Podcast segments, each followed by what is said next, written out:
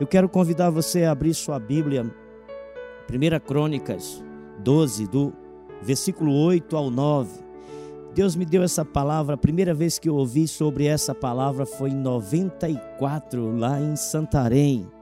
Pastor Dito, um pastor de Goiânia, ministrou sobre esta palavra e em 2016 Deus me levou novamente a esses textos desta palavra e agora, somente agora, Ele está me permitindo ministrar nessa palavra. Eu quero falar um tema que eu estou chamando de os homens da realeza com atos de nobreza. Pega bem esse tema aí para você. Homens da realeza com atos de nobreza. Uau, que coisa maravilhosa. Você já sabe que eu quero falar dos gaditas, a tribo de Gade, esses homens arrojados, homens que enfrentaram perigos, mas que demonstraram que são filhos de Deus e que são destemidos e aguerridos. Para esse tempo, Deus está levantando homens e mulheres aguerridos, destemidos. Eu quero ler com você. Abre aí comigo na sua casa, 1 Crônicas, capítulo 12. Eu vou estar lendo na Bíblia a mensagem. Do versículo 8 até o 9, diz assim: Da tribo de Gade Alguns se aliaram a Davi na fortaleza, no deserto. Eram guerreiros corajosos, aptos em manusear o escudo e a lança. Eram brutos como leão, uau, na aparência, mas ágeis como a gazela que corre na montanha. Esses eram os gaditas. Pula comigo aí para o versículo 9 diz assim: O menor deles valia por cem, e o maior por mil. Foram eles que atravessaram o Jordão no primeiro mês do ano, na época da cheia, e puseram para correr todos os moradores do vale, da margem leste e da margem oeste. Queridos, deixa eu entrar aqui já com muita força nessa mensagem, a força de Deus. Deixa eu dizer para você quem são os homens e as mulheres que Deus quer levantar nesses últimos dias que estamos vivendo. São homens que vão receber dessa mesma unção, dessa mesma graça.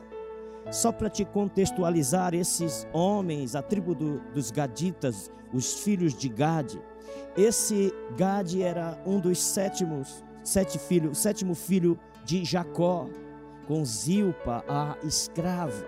Se lembra da competição que houve ali em Gênesis 30?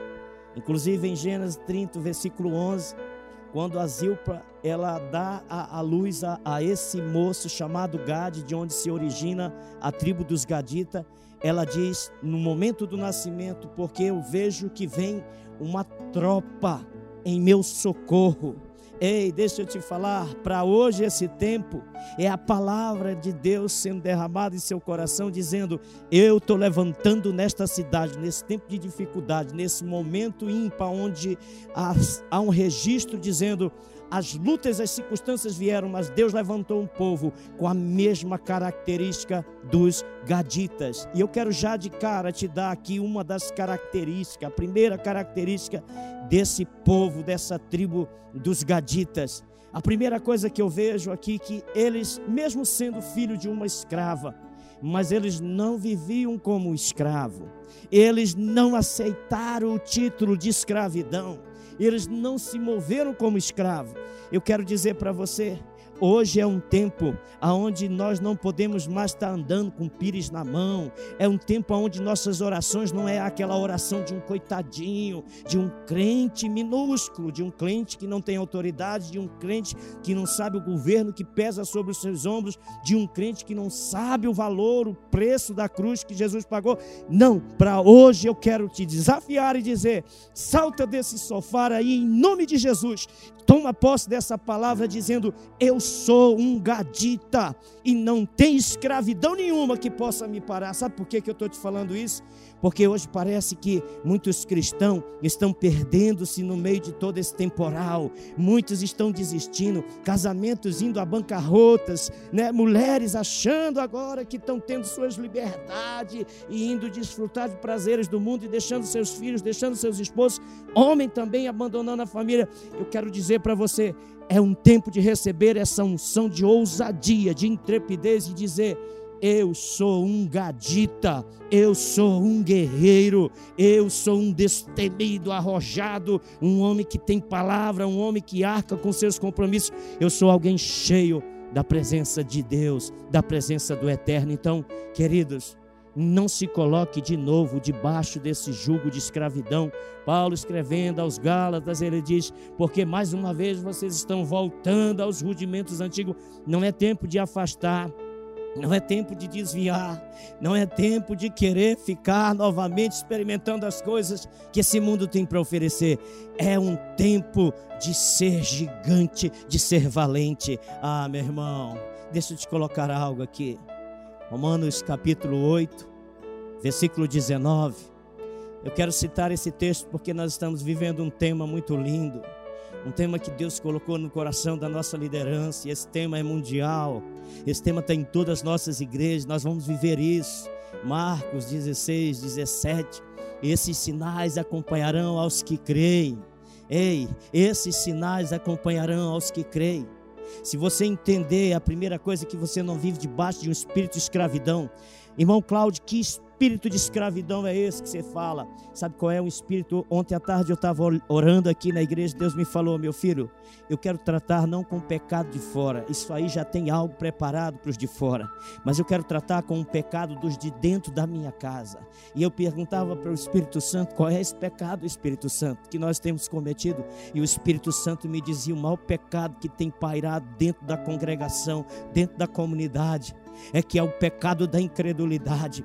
Todo esse abafo, todas essas coisas que têm acontecido do lado de fora, isso tem mexido com você, mas eu vou te falar uma coisa aqui, o meu Deus também me diz esse é um tempo onde eu tenho preparado para os meus filhos que entrarem em secreto e alinhar o coração comigo, eles irão entender tudo o que está acontecendo e eles passarão ilesos diante de tudo isso. Eles não sofrerão nenhum arranhão. Eles serão como aqueles homens que entraram, os amigos de Daniel que entraram dentro da fornalha, Sadraque, Mesaque e Abednego, e não havia ali nem cheiro de fumaça. E o rei estava olhando ali para sua surpresa. Ele foi surpreendido diante de um ato de fé, de crença crença, sistema de crença. Deus estava me dizendo: esse tempo eu estou te dando essa mensagem, te autorizando a ministrar sobre isso, porque eu estou levantando um exército dos gaditas, homens e mulheres que têm um sistema de crença fortalecido, que não se deixa abalar, que não se deixa tocar, os intocáveis. Ei, homens que vão desbaratar exércitos de principado que chegaram nessa cidade para trazer afronta.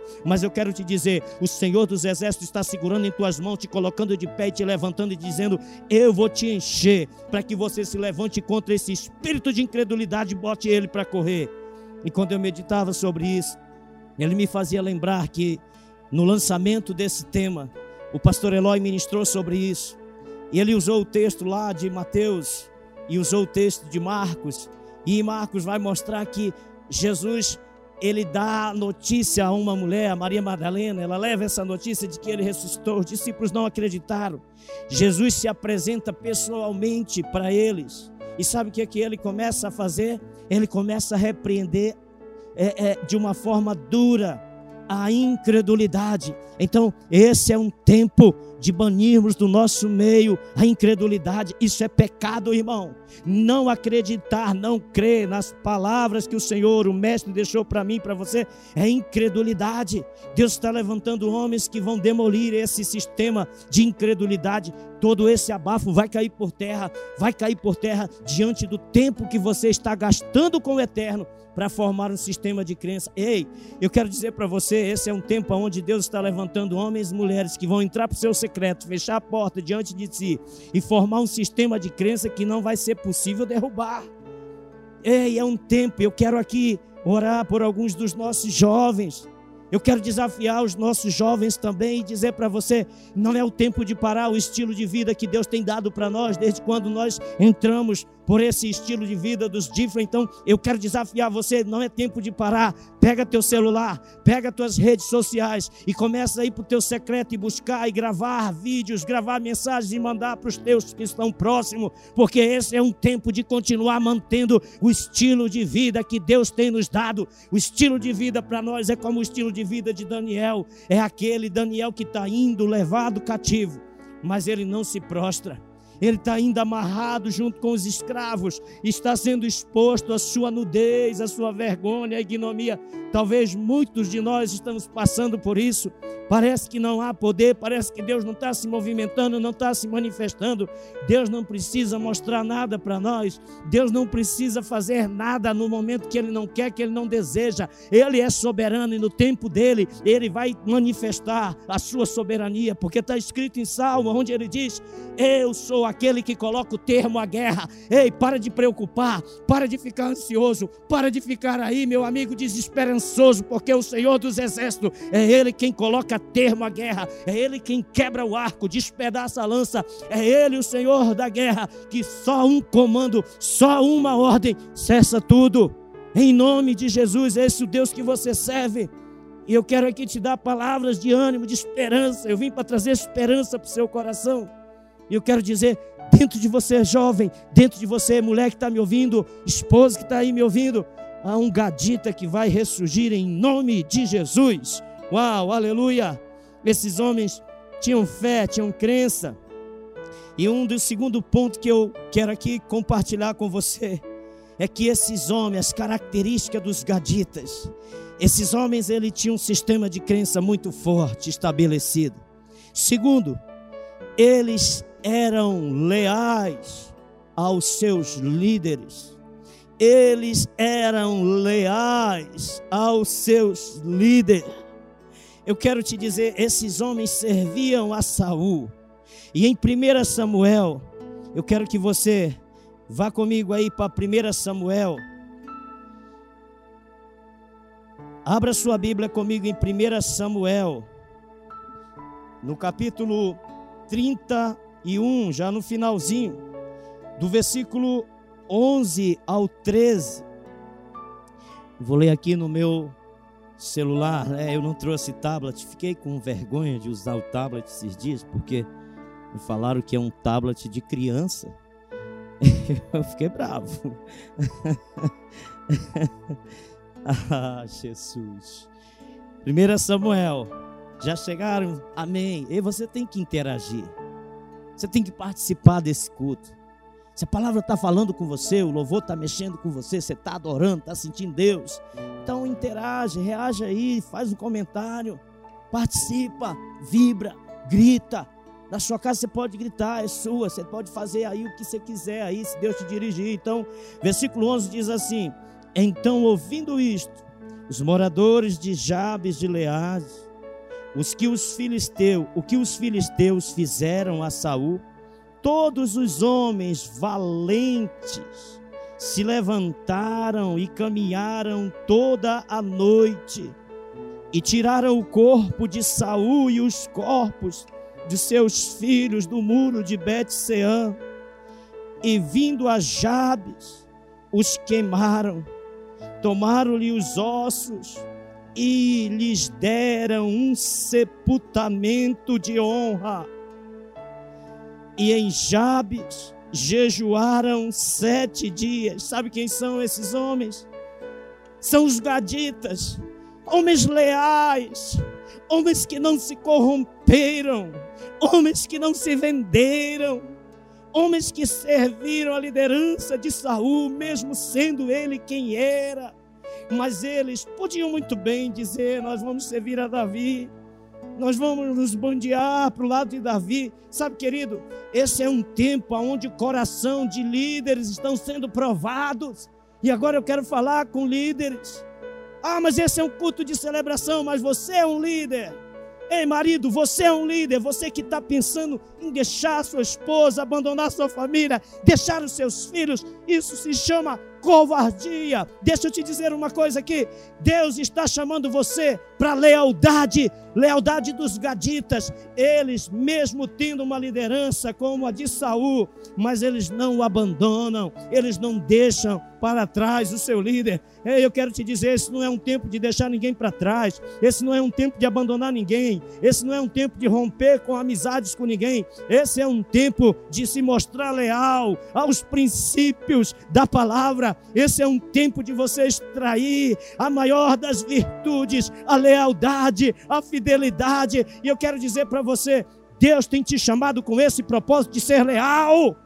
Uau! Eu olho daqui e vejo dentro das casas aonde eu estou chegando, aonde a minha voz alcança, aonde chega essa mensagem, homens e mulheres leais que não vão se corromper, que não vão difamar a nossa nação, o Brasil, que não vão falar mal desta cidade, porque sabem que Deus é um Deus apaixonado pelo Brasil, pelo nosso Brasil. Uau! Homens leais, onde é que estão esses homens e mulheres leais? Onde é que está essa geração? Tifley, ei, jovem, é hora, é momento, é agora de mostrar sua lealdade ao seu Deus. Não se faça de covarde, seja destemido, seja arrojado, não pare. Use as ferramentas, em vez de você estar aí se degladiando com questões de politicagem, por questões de mimimi, de criancice, é tempo de pegar essa ferramenta e gravar debaixo de unção mensagens que vão chegar ao coração daqueles que estão desesperados. É para isso que Deus te chamou. Você é um homem e uma mulher leal. Eles demonstraram lealdade, podiam juntar e lutar a favor de Davi ou contra e venceriam mas não fizeram isso. Segundo Samuel, vai comigo, eu quero te dar mais um texto. Segundo Samuel, capítulo 2, versículo 4 ao 7. Versículo 4 ao 7. Uau, que texto maravilhoso. Olha o que diz. Então vieram os homens de Judá e ungiram ali Davi rei sobre a casa de Judá informaram Davi de que os gaditas, homens de Jabes e Liardes, foram e sepultaram Saul com dignidade.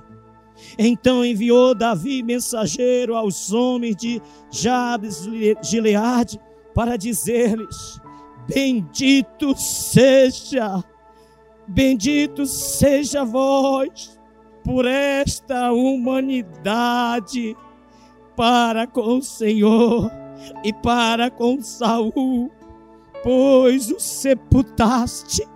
Bendito seja o Senhor para convosco, por causa desse ato de humanidade.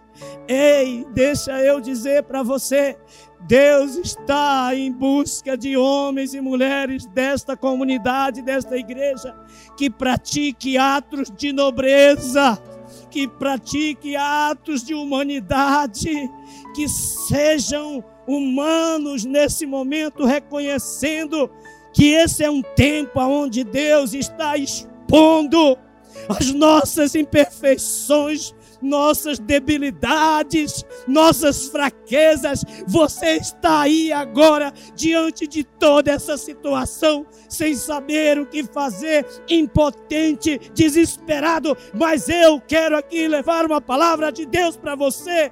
Esse é um tempo de se render a Ele, ao Eterno, e dizer: Eu me vejo impotente, mas ainda tenho um Deus que fala, que age, que provém, um Deus que está me capacitando para esse tempo de tempestade, para arrancar do mais íntimo profundo de mim, algo precioso das minhas entranhas, aonde eu e o Espírito Santo entramos em intimidade e lá ele planta sementes de nobreza.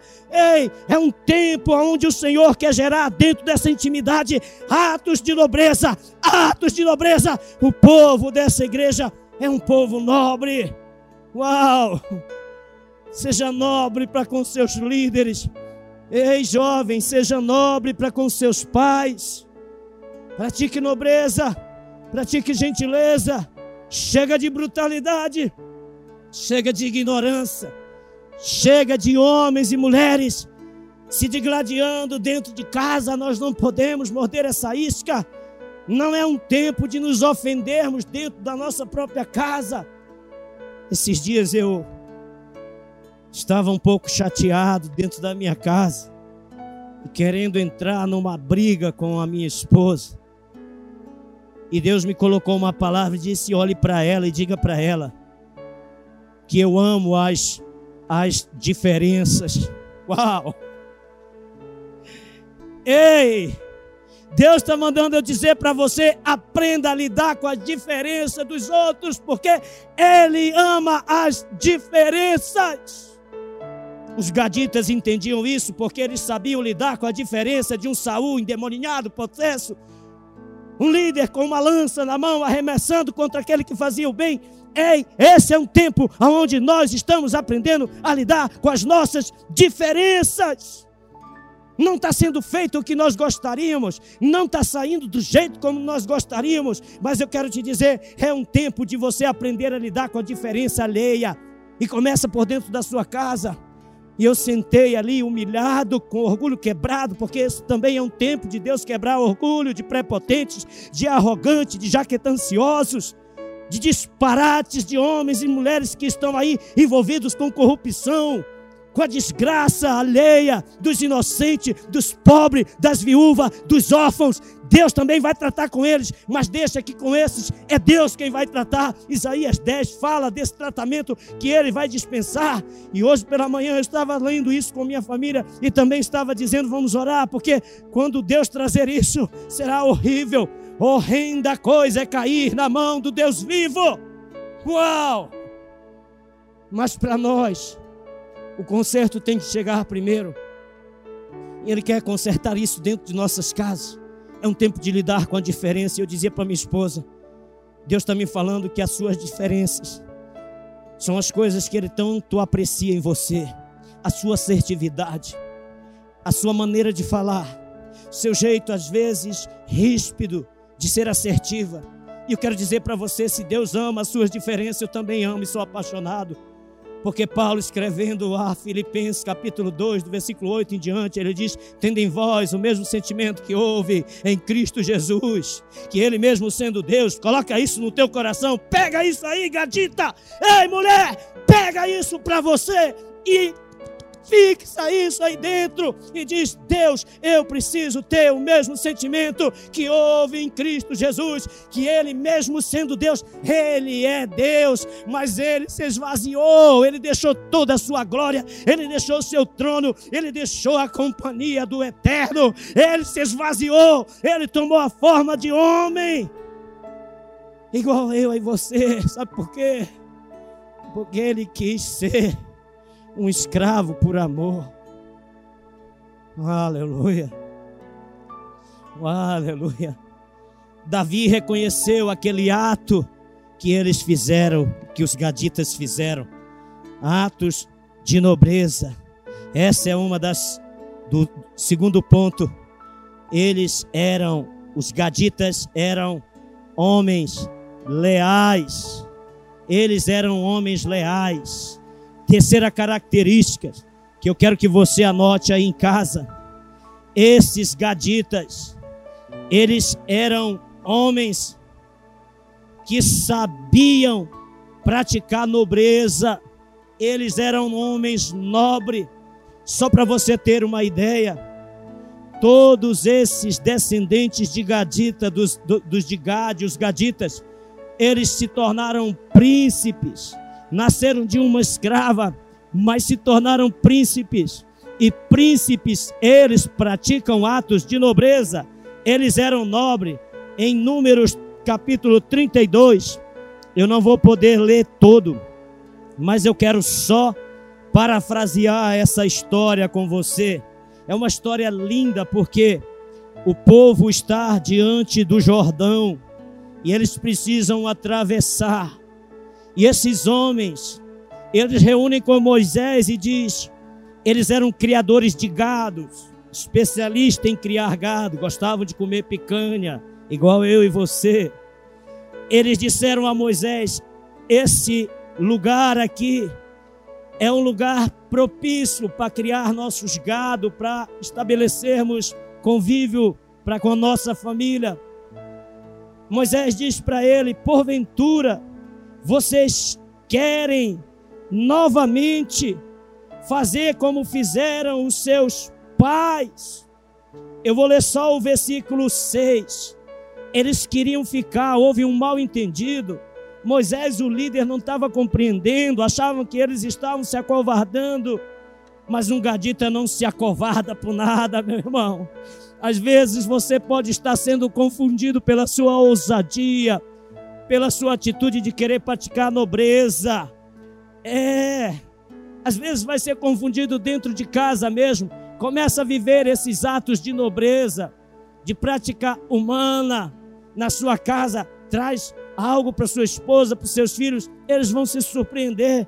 Esses homens disseram: Nós queremos ficar nessa terra. Moisés, no versículo 6, fala para eles assim: acompanhe aí comigo. Porém, Moisés disse aos filhos de Gade e aos filhos de Rube: Irão vossos irmãos à guerra? E vós ficareis aqui? Olha, Moisés não estava entendendo, ele estava dizendo: vocês querem que os irmãos de vocês vão à guerra e vocês fiquem. Ah, muito bonito, hein?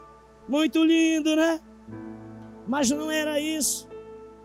Moisés conversa com ele, eles disseram: não, deixa nossas famílias aqui, e nós atravessaremos este Jordão, e não voltaremos de lá, sem que antes todos os nossos irmãos tenham recebido suas herdades. Ei, meu irmão, deixa eu te falar: o que Deus está levantando é uma geração de homens e mulheres, os gaditas de Deus, que não vão se contentar somente com a sua prosperidade, com o seu avanço, com o seu crescimento, mas são homens e mulheres que vão saber esperar os outros também para receber herdade. São homens e mulheres que não tomarão posse da herança antecipado. São homens e mulheres que têm um coração esperançoso e que sabe esperar para tomar posse juntos. Well, juntos. E deixa eu te, te colocar algo aqui. Esses homens, leia a história em casa. Esses homens passaram 25 anos longe das suas esposas, das suas famílias, das suas crianças. Sabe o que, é que eu entendo quando eu estava lendo isso? É um tempo de privação, de privacidade, de muitas coisas, de renúncia, de abnegação. Mas é nesse tempo que nós estamos conquistando herdades juntos com os nossos. Esse é um tempo onde nós estabelecemos conquista para com outros. Projeto Arca não para. Projeto Arca vai cair no coração de pessoas que precisam descobrir que são herdeiros e co-herdeiros com Cristo Jesus, nosso Senhor. É para isso que Ele nos chamou. Somos aqueles que vão conquistar a herança para os nossos irmãos. Aleluia. Homens de atos de nobrezas homens de atos de nobreza, aleluia. Eu quero te dar só mais um texto em Josué. Meu tempo já está acabando, mas eu quero te dar mais um texto em Josué, capítulo 22, versículo 1 ao 9. Josué, capítulo 22, do 1 ao 9. No momento que eu prego, está caindo chuva nessa cidade. E você sabe que chuva tipifica Deus trazendo favor. Narai kandaraba laba surikanderebias. Shekanderei decaia mamanto robia mandaia. De candarai le quitorei canchai amamandorobia. É um tempo de se colocar na sua posição.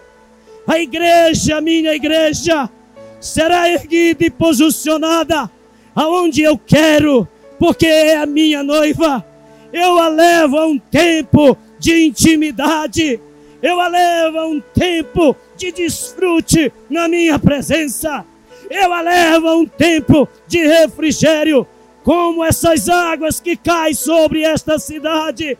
Eu assim banharei a minha noiva da minha graça, do meu favor, eu descortino os olhos da minha noiva e faço com que ela veja aquilo que eu estou vendo e o que o Eterno está vendo. É um tempo chegado para a noiva de preparo. Prepara, ó igreja, prepara-te, ó Israel, para encontrar-te com teu Deus. Ai, de cá. E mamãe cante manarabaçu. Oh Espírito de Deus, Espírito de Deus, Espírito de Deus, eu não vou mais continuar pregando. Eu sinto que você deve se levantar na sua casa e reverenciar esse Deus poderoso eu sinto que você deve se pôr de pé em nome de Jesus. Estenda suas mãos em direção à sua TV, em direção à bandeira do nosso Brasil. Isso. Tome sua posição. Irmão Cláudio, não tem mais forças para orar.